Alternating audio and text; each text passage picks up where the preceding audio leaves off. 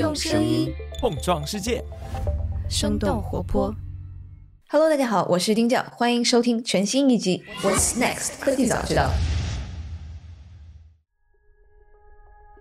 大家好，我是刘灿。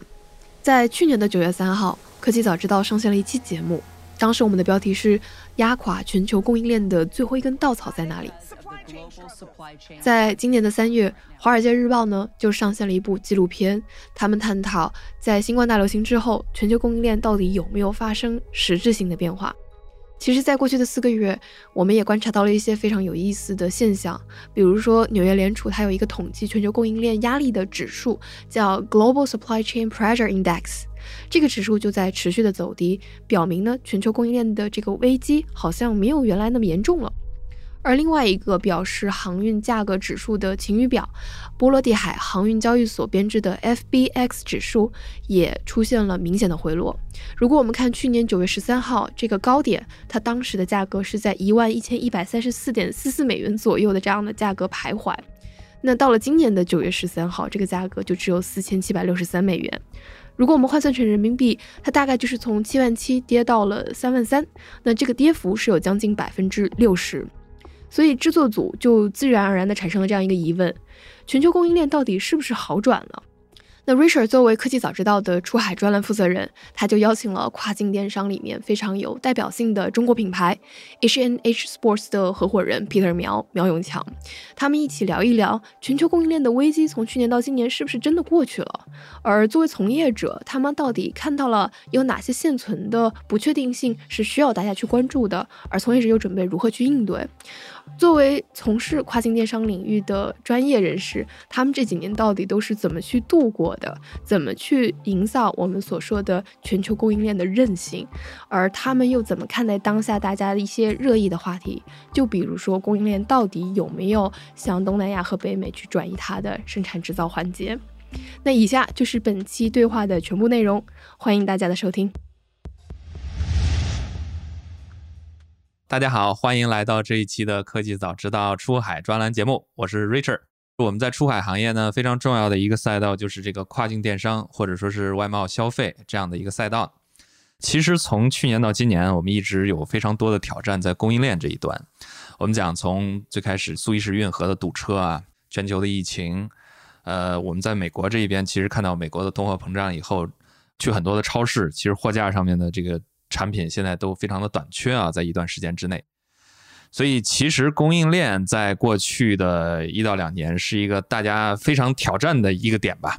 我们今天呢就一块儿来聊一聊，在今年我们怎么去看这个出海方面非常重要的供应链。呃，我们今天呢邀请到了一位行业一线的嘉宾啊，他是在美国做这个跨境电商，苗永强 Peter 苗苗老师，他们非常专精在这个头盔制造这一块儿。所以他们有多个出海的品牌，那头盔制造呢也是全世界的 top three 啊。所以呢，今天非常高兴能有 Peter 老师来跟我们一起聊一聊全球供应链这个话题。Peter 老师跟大家打一个招呼吧。啊，大家好，我是 Peter，非常荣幸可以参加科技早知道的关于供应链的一个专栏节目。非常高兴跟 Peter 老师今天交流啊。Peter 老师也是电商方面的老兵了啊，做了很多年跨境电商。其实从去年一直到今年啊，我们讲这个供应链受到影响，然后影响到了很多我们生活一直到工作的方方面面啊。皮特老师能不能给我们讲一讲，从去年到今年你关于供应链方面的一些重要的观察？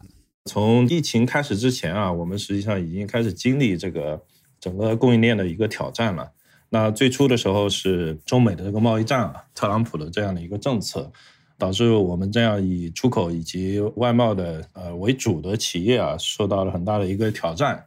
那么关于这个关税的问题啊，各方面的一个对供应链啊、对成本的一个挤压，对我们的都是造成了很大的一个难题吧。然后从一八年开始，我们都在我们的整个企业的范围内啊，包括工厂、包括供应链啊、包括有海外的公司啊，整体的一个协调和一个调整，都是围绕着这样的一个话题。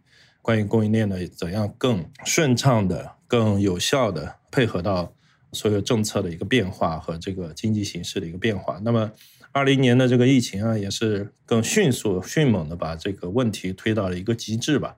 那我们遇到了中国内部啊，包括美国的这样的一个短暂的停摆吧。对对对，美国的这方面的，包括消费啊，包括这个物流啊，包括整个的销售系统的停摆和崩溃吧。那实际上从二零年开始到二一年，全球物流的成本的一个迅速的增加，包括这个原材料价格迅猛的提升啊，对于我们整体作为制造业为主的这样的一个公司。形态啊，是产生了很大的挑战和问题。那么我们也看到，就是说，经历了二零年、二一年，整个公司在这样的一个危机和挑战的过程中啊，整个公司的运营，包括团队，都得到了很大的一个锻炼。当时我们实际有在对整个团队明确啊，我们守住几个底线。啊，第一个底线呢，就是现金流的底线，然后第二个呢是产品质量的一个底线。啊，对于这两个底线的一个守住，实际上对我们的这个 在危机中的这个方向的寻找，还是有很多帮助啊，非常的明确啊，定海神针啊，定海神针。哎，你们第一波受到影响的时候是什么时候？然后你还能记得吗？如果这样回溯的话，那就是一八年的时候，中美这个贸易战嘛，贸易摩擦。OK，那实际上对于我们的产品啊。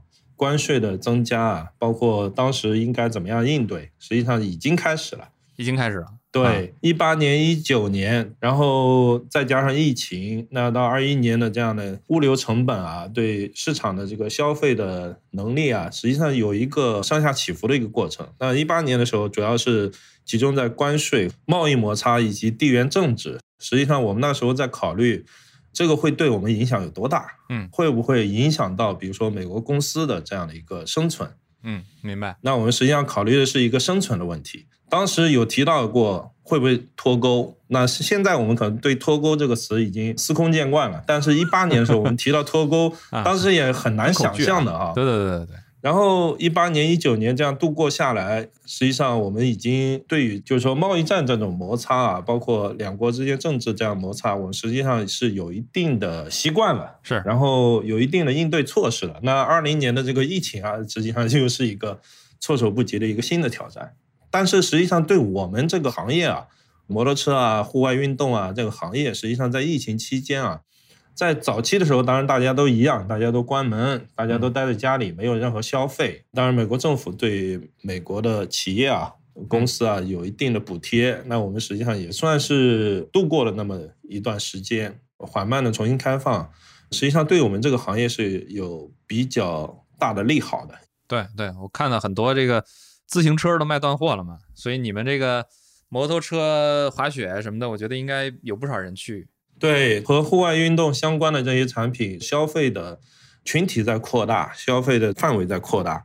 那对于我们来说，也是一个比较好的现象嘛。那同时，我们因为作为是制造商嘛，那我们实际上拥有从头到尾的这样的一个呃优势在，和其他的一些竞争对手相比较而言呢，我们对于供应链的把握还更强一些。所以说，在这个过程中，我们也积累了一定的优势吧。无论是产品的价格啊，产品的供货量啊，产品的及时的响应啊，都是有一定的优势。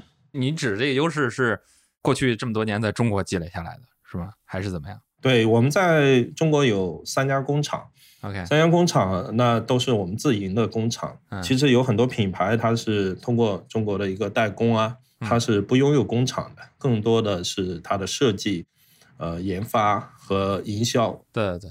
对我们实际上是从生产到设计、研发、营销，我们是一条龙的配置。对你们这个在疫情中间啊，因为我也知道，从去年限电一直到今年的疫情啊，我们其实讲有很多的这种长三角和珠三角的制造厂，客观上面受到了一定的影响啊，然后生产的节奏都被打乱，出货的节奏被打乱。呃，你们有遇到这样的现象吗？当然，我们有一家工厂就在上海。所以说，今年的上半年受到了很大的一个波及吧。然后包括去年的限电的情况，那我们呃有一家工厂在东莞，另外一家工厂在广西的梧州，都有不同程度的受到了影响。那我们当时采取的措施呢，首先呢是和海外的客人做一个及时的沟通吧，客人呢也会及时调整他们的这个营销策略啊、市场策略和销售策略，这样的话。提前知道和及时知道所有的信息，它的损失也会控制到最小。在这一段时间，其实有很多的中国的制造业企业其实受到了一定的这个客观上面的一些影响啊。你们行业因为品类占优势啊，所以其实在这个里面受到影响还比较小一些。你有没有看到周围有一些朋友做的其他的品类，在这个供应链中间受到比较多影响的？确实还是有的。那我觉得二一年的时候，实际上绝大部分的公司的话，它的这个业绩应该还是不错的，因为二一年的一个是疫情的缓解，呃，逐步的放开。那包括国际旅行啊，包括美国内部之间的放开，也是在二一年体现的会比较明显一点。然后另一方面呢，二一年的时候，政府对于大众人群的补贴啊，实际上还在持续，一直到大概十一月份的时候。所以说，二一年的整个情况呢，就相当于呃经济环境在转好，大家的这个消费能力实际上还在的。所以二一年呢，很多的这个。消费啊还是比较旺盛的一个情况，包括我们自己二一年的这样的一个增长。那我也看到其他的，比如说我有朋友做大众消费品的，比如说箱包啊，做鞋子啊，他们在二一年都是达到一个历史新高吧，销售的一个历史新高啊。那当时 也出现了这种，就即使这个货柜这么贵的一个情况下，大家还在拼命的出货。我想呢，这个情况呢也是。累积下来造成今年的这样，比如说大量库存啊，然后消费力去年拉的太猛了，去年拉的太猛了，然后呃大家都拼命的往上上嘛。啊，明白明白。你们有扩产能吗？我们也有扩产的，我们实际上是在二一年的时候上了第三家工厂，当然这个并不是因为订单的这个需求而上的，实际上工厂的这个谈判我们从一九年就开始了，只是说发展的需要啊。对，只是说契合了当时的这样的一个时机吧。明白？你觉得到现在来说的话，今年看这个供应链，不管是立足全球，还是说是就看美国啊，你觉得现在还有危机这样的一说吗？我觉得今年也好，包括以后几年也好，可能我们都没有办法去回到呃以前的这样的一个状态了。比如说一八年以前，或者是二零年以前的这样的一个状态。那虽然我们有看到，就是说海运费有下来，那对对对，我看到货柜都下来了。对，七月份的时候可能还是六千块左右，现在八月底的时候一下子降到了四千多。对，我们也跟货运行业的朋友沟通，他们预测这个还是会继续往下降。嗯，那这些呢，可能和整个的这个全球的经济情况啊、政治的生态情况都会有一定的关系。嗯，通胀的传导性到各行各业。包括货币的汇率的一个变化，疫情的反复，明白，都对后续的情况造成了很大的一个不确定性。那虽然说航运业呢对此的反应呢是海运的价格是有在下降，但是呃，我大家开始乐观。啊对，我觉得呃，在整个的供应的这样的稳定性啊，整个供应的这个时效性啊，还是和以前是不能同日而语的。实际上包裹了这些，比如战争啊。包括地缘政治啊，包括经济的发展的速度啊，这些都是有很大的一个影响因素，在未来的情况。嗯，因为今年就是看到国际上的这些大事件啊，最后影响的像这个粮食啊，然后石油啊，这些其实都发生了很多的这种震荡啊。供应链其实现在在这样的一个时间节点，其实我们也能看到很多的不确定性。今年再往下，如果让你们企业的话，你觉得你会让你们的供应链开始考虑从中国往？北美或者说是其他的一些地方去转移吗？这个我们是有在做考虑的。我们实际上在几年前吧，我们有在考虑说把供应链的一部分移到，比如说印度啊、越南啊。我们实际上有在做一些调研和规划。那实际上这些是在这个疫情之前就已经在部署啊。嗯。呃，那现在的这个情况呢，我们也有看到，包括越南的在疫情中的这个经济的增长啊，我相信大家看新闻，呃，很多都会看得到啊。但是越南这个增长，现在的增长的这个乏力也出现了。那包括这个疫情的这样的一个反扑啊，包括政府的这样的对对啊一个处理，实际上我觉得这个呃是一个话题吧，就是说供应链的这个转移，那为什么要做供应链转移？那和这个行业也是有一定相关关系的。那在我们这个行业，我们实际上是怎么说呢？是有一定使命感，也有一定门槛的一个行业，因为我们做的是运动防护的为主的产品。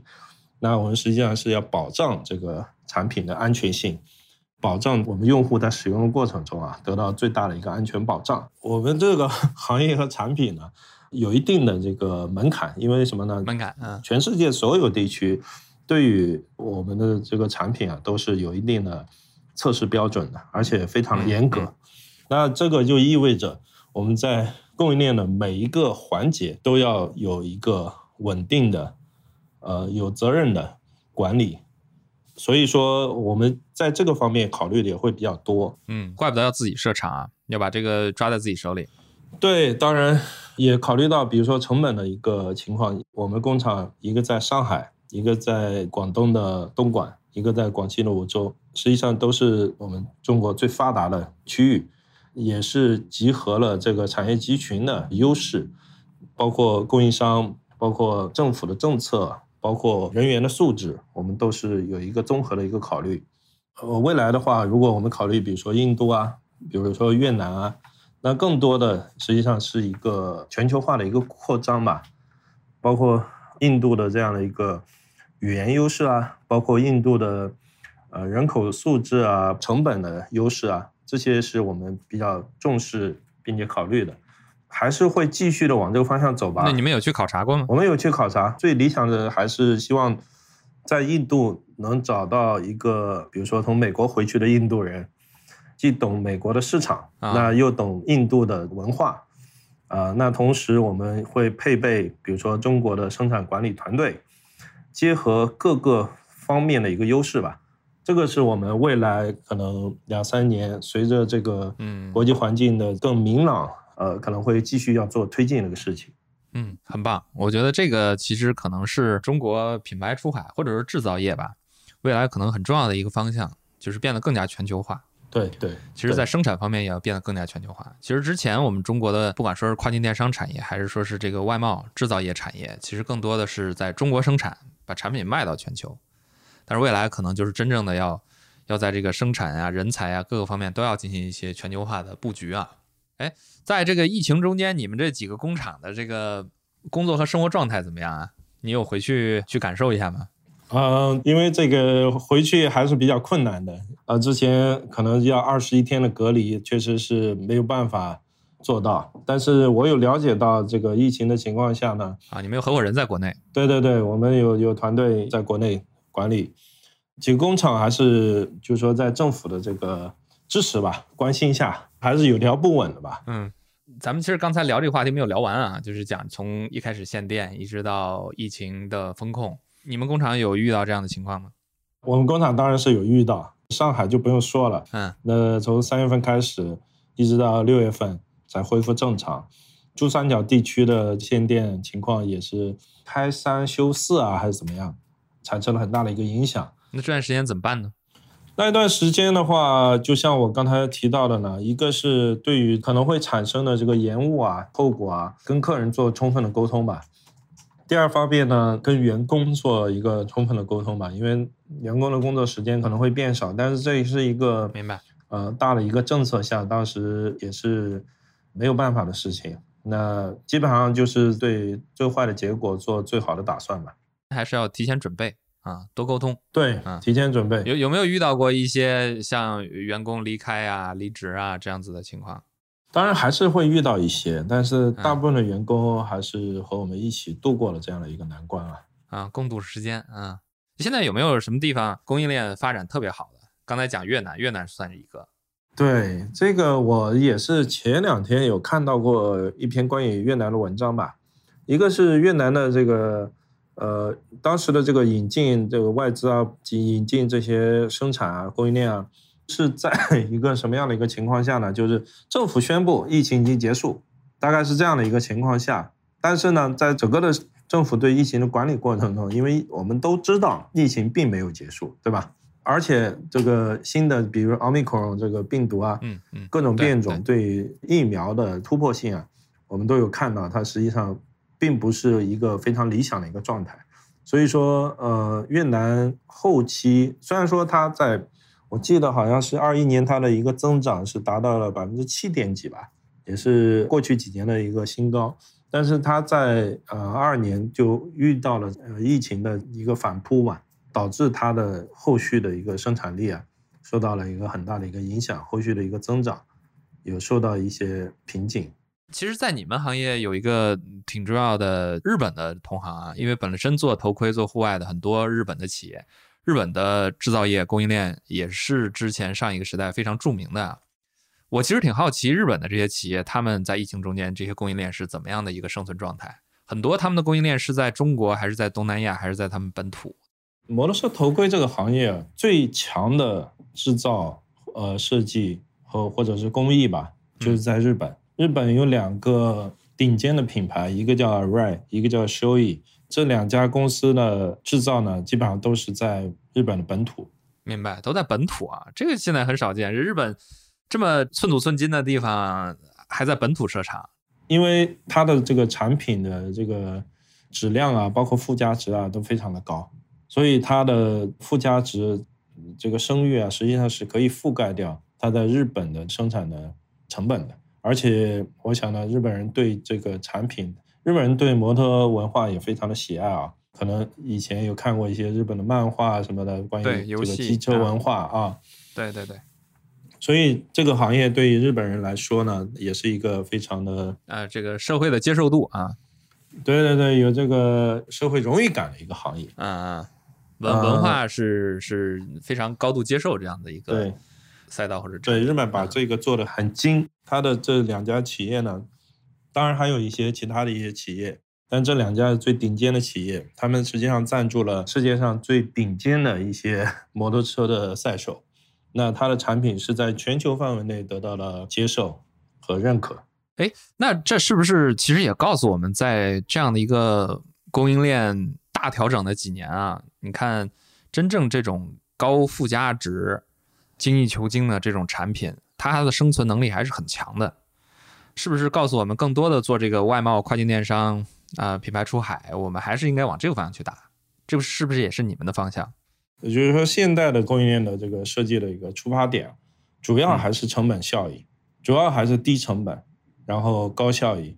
那么，对于一些比如说有附加值的、有一定的手工的操作因素在里面的一些产品，比如说头盔是有很多的这个手工操作在里面的，它不是机器压一下或怎么样都能出来的。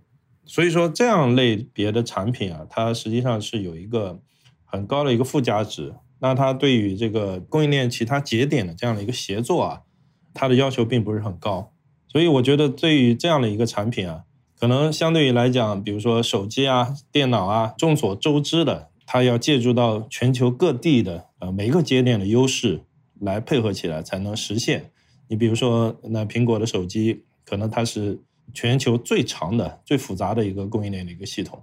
那这是完全不一样的一个情况。那对于相对来说产品特性更偏向于，比如说有手工制作啊，比较高的这个产品附加值的产品，那我认为对全球化供应链的依赖会相对少一点。嗯，那么更多的还是把自己本身的产品和供应链打造好，这个就是涉及到一个长供应链还是短供应链的一个讨论。那像苹果手机、像汽车这样子长供应链，那在这两年受到了更多的影响啊。这个我们看到，其实苹果手机现在已经把他们很多的这个供应链进行相应的调整，有一些低端的制造可能就放到印度去，放到越南去，这样子。这几年过去，发生了很多的变化啊。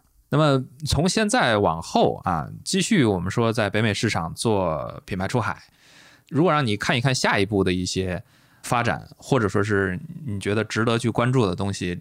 有没有什么可以跟我们分享的呢？我们公司啊，实际上是有做品牌出海，在美国，在其他一些地区。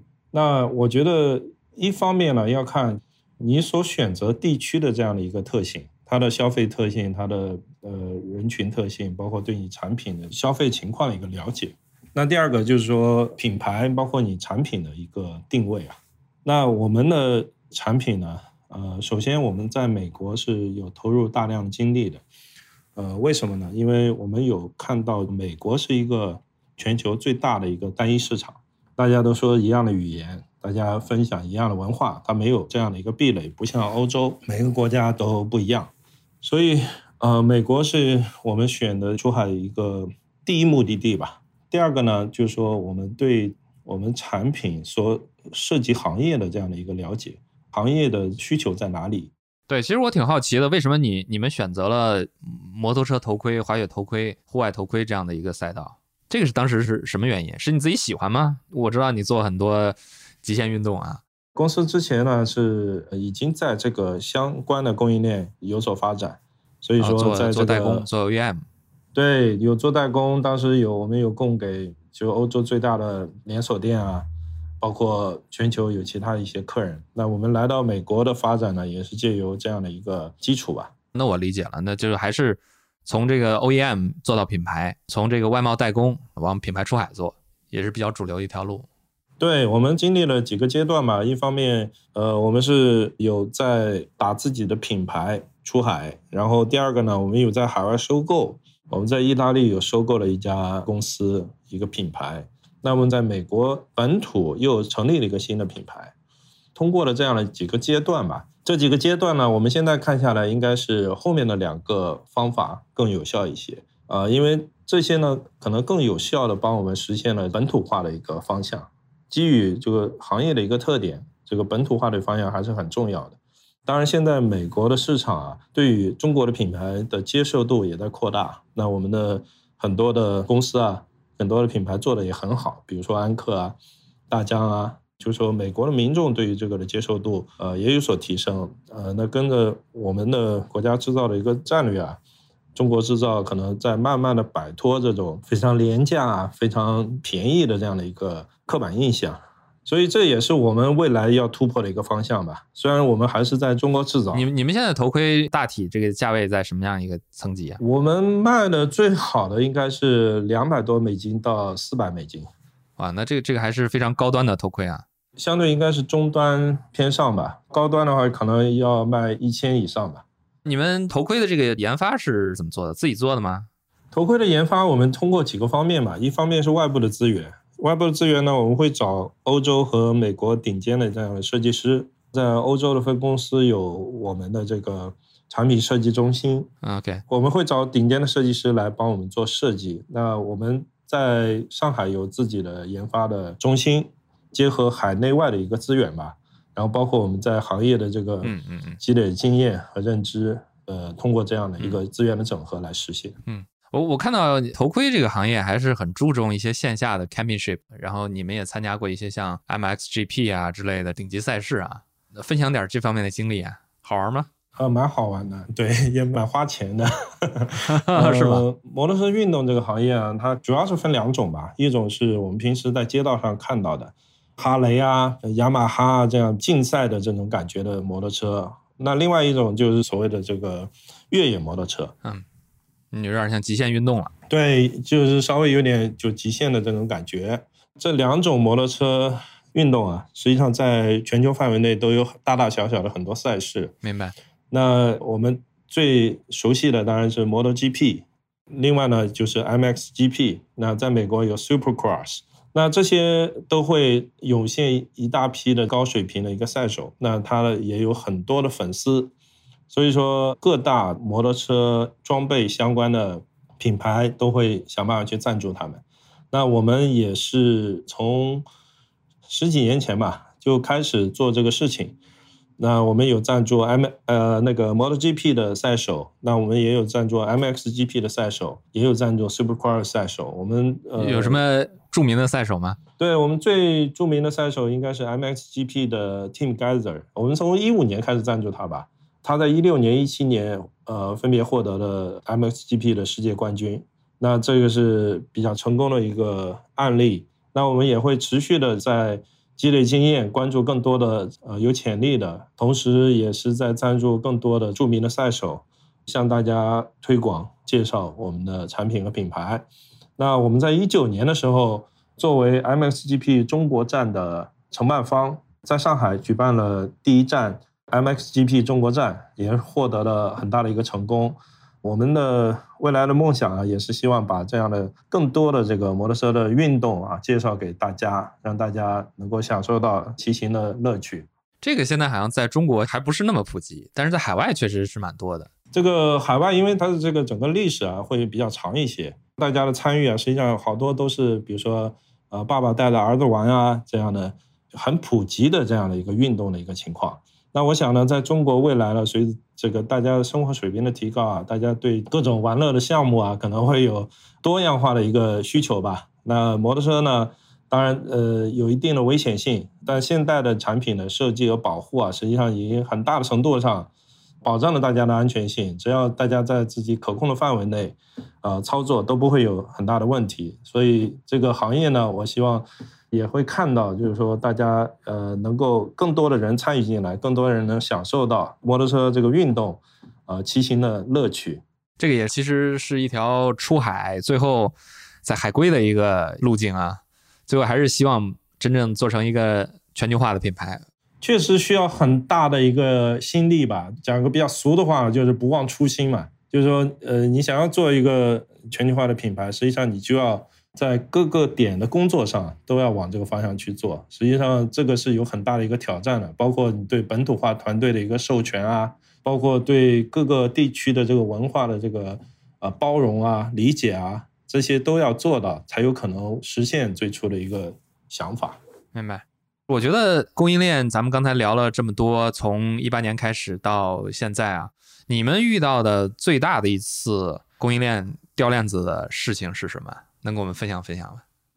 啊，最大的一次掉链子啊，那一定就是今年的这个呃疫情啊。因为之前呢，那比方说关税的增加啊，贸易战的这个摩擦啊，呃，实际上我们都还好，因为你有一定的应对措施嘛。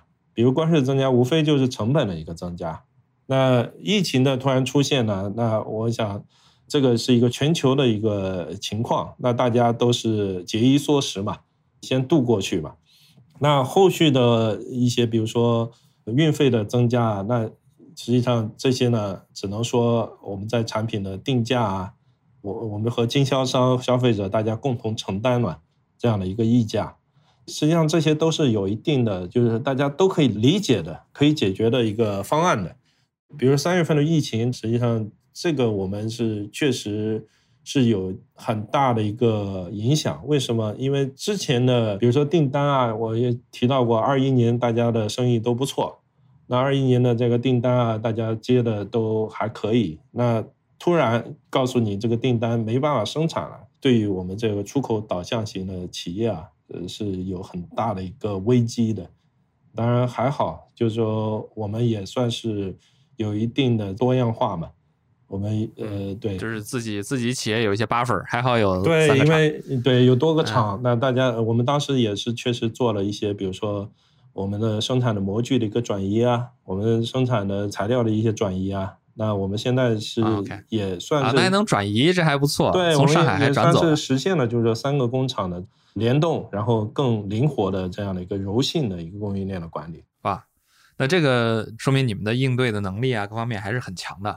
其实有很多工厂就是因为在这一波有很多的订单，但是没有办法履行生产，受影响非常巨大的。对，算是吧，因为毕竟过去的这些年我们也是有一些磨练，然后做了一些准备，那这些呢也有一定的帮助。你们有没有考虑在美国设个厂，或者在墨西哥设个厂？我们暂时还没有考虑这个，但是这个确实是可能会是一个。谈论的话题吧，因为我们有看到，对一些相对简单的产品，它是在美国做组装的。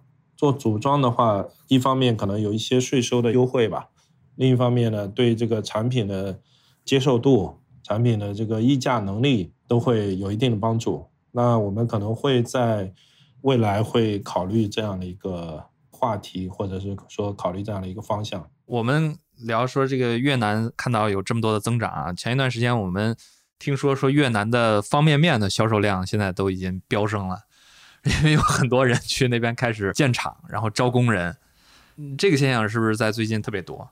呃，我觉得跟行业相关吧。越南、印度尼西亚、印度啊，它本身鞋服、箱包啊这些大众消费品，它本身也是一个制造的一个基地嘛。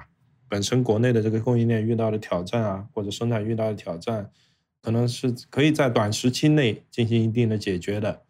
但是我觉得对于品牌的发展啊，或者全球化的一个发展啊，或者是说你的行业或产品有一定的，既可以说壁垒吧，又可以说是有一定的质量风险的话，那可能考虑的会更复杂一些。明白，明白。那么你觉得在未来的话，对于不管说是跨境电商人还是品牌出海人啊，有哪些挑战是会一直存在的？我觉得目前来讲呢，开玩笑说说我们现在这个世界已经和以前是不一样的了。那我觉得这个挑战呢，第一个是转变自己的思维，要充分认知到风险的存在啊，无论是资本啊，无论是其他一些呃原材料制造啊，这些成本都会不断的上升的。呃，我认为啊，呃，会不断的上升。那如何让你的产品更有竞争力、更有价值、更符合市场的需求？这个是我们最核心要考虑的内容。实际上，在这个背后啊，融合了对品牌的理解、对市场需求的理解、对于自己所涉及到的这个资源的运用的充分性和有效性的理解。那我觉得这个是可能未来呃需要考虑更多的内容。其实我们讲这个中国出海，它背后还是一个中国优势的一个溢出嘛。品牌出海这一块，其实过去大家讲的主要就是中国供应链的优势。那么你觉得从这个时代再往后看，我们做品牌出海的这一批出海人，核心竞争力会变化成什么样的？或者说是应该具备什么样的核心竞争力呢？尤其是在这个供应链发生很大变化的时候。确实像你说的，我们中国品牌出海实际上依托的更多的是我们的中国强大的一个供应链。和我们的产业集群的一个优势。那未来的话，我相信现在我们大家都有在提高这方面能，就是说对品牌的打造的能力和理解能力。那从就是相对比较短视 （quick money） 到一个相对比较长线的对价值的重视的战略战术的部署，往这个方向移动。那对于品牌的打造，对于品牌在各个地区的这样本土化的一个落地，都是核心要考虑的一个内容，这样才能铸造持久的竞争力，铸造更强大的这样的一个竞争力。行，那么今天非常感谢皮特老师来到我们的科技早知道出海专栏啊，我们后续还会继续给大家带来更多在出海方面大家非常关心的内容，也特别感谢皮特老师今天的时间啊。皮特老师，最后再跟我们观众朋友们做个总结吧。今天非常感谢 Richard 的邀请啊，这也非常荣幸可以参加《科技早知道》这个节目，很开心的做了一些交流。从我们的行业角度啊，希望大家更多的参与到这个摩托车运动这个领域来，也希望大家能够享受更多户外的，包括呃摩托车骑行的这样乐趣。谢谢大家。好的，好的，谢谢。这期 What's Next 科技早知道就到这里了。听完之后，如果你有任何的想法，欢迎在评论区里面给我们留言，我们每一条都会认真的看。如果你喜欢我们的节目，请记得给我们五星或者好评，分享给更多的朋友，也会对我们非常有帮助。你也可以单独写邮件给我，邮箱地址是听 t i n g at 声点 fm，我都会一一回复。那同时，公众号和微博也可以搜索“生动活泼”，声是声音的声。节目相关的更多信息会在公众号里出现，微博和公众号都会有不定期的福利给到大家。如果你想要跟我们更加紧密的讨论和分享，或者想要认识和你一样有求知欲的新朋友，可以加入我们的微信群。进入听众群的方法是在公众号文章中扫码添加，或者是公众号后台回复“科技早知道”即可获取邀请码。期待你的加入，我们下期见。